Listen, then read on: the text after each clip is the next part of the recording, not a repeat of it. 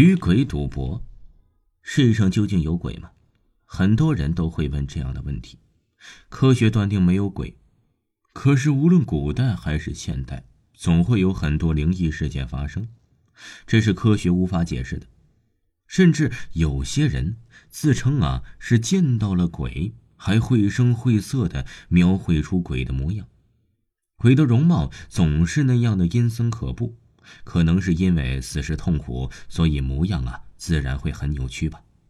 当然，自称见到鬼的人有一大部分是危言耸听，可是有些人说的却是真的。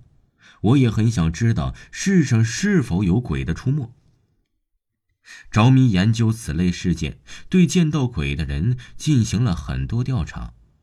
下面我就叙述一个真实的事件。那是一个冷冬。滴水结冰，我踏着吱呀吱呀不断的积雪走进了疯人院。我此次前来只有一个目的：找到黄阿四。听人说黄阿四真的见过鬼，而且呀是鬼给他逼疯的。我出于强烈的好奇，想弄清事情的原委，行了很远的山路才赶到了这里。院里听说我是记者，很热情。一个戴着金丝眼镜的大夫接待了我。可是这大夫啊，一打听到黄阿四，他就用非常异样的眼光看着我，仿佛见到了鬼，上下打量了我半晌，才问道：“你是他什么人呢？怎么现在才来找他？”我被问愣了，随即说道：“我是他的一个朋友，特意来看他。他还好吧？”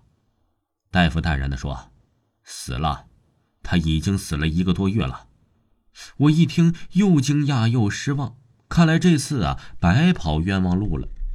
可是听太傅又说，黄阿四在临死的时候曾经说过，如果有人来看他，那人一定会是索命的恶鬼。黄阿四还说他会把欠的钱还给这个鬼的。我被听得一头雾水，不知道如何作答。好在大夫替我解围说了：“呵呵，一个疯子的话，是信不得的。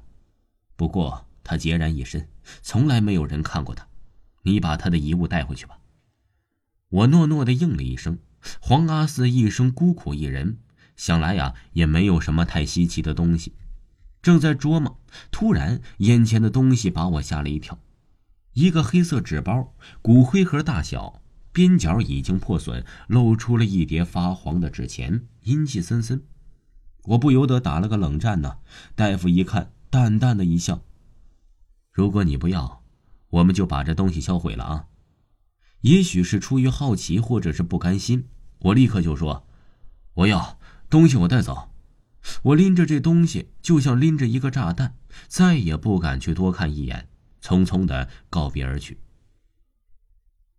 我临走的时候，大夫一再嘱咐：“如果你要写什么报道啊，千万要把我院严谨作风和对病人的负责任的态度加进去。”现在我的心思都在这包裹上，只是含糊其辞的答应。这是一个深夜，我之所以选择此刻打开这个神秘的包裹，是不想让人知道这件事。我夹着胆子，不知道什么原因，手颤抖了起来，心砰砰的狂跳的厉害。包裹困得很紧，拆了半天也没打开，心中一急，用力一撕。啪的一下，包裹砰然而开。纸钱立刻满屋子飞扬，我心中一紧，感到前所未有的恐惧起来。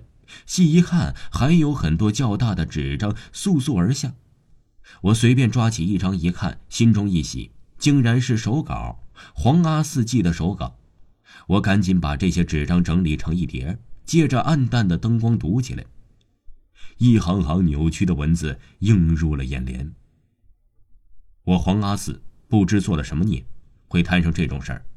本打算把这件事带进棺材里，因为说出来也没人信。可是还决定倾诉一下。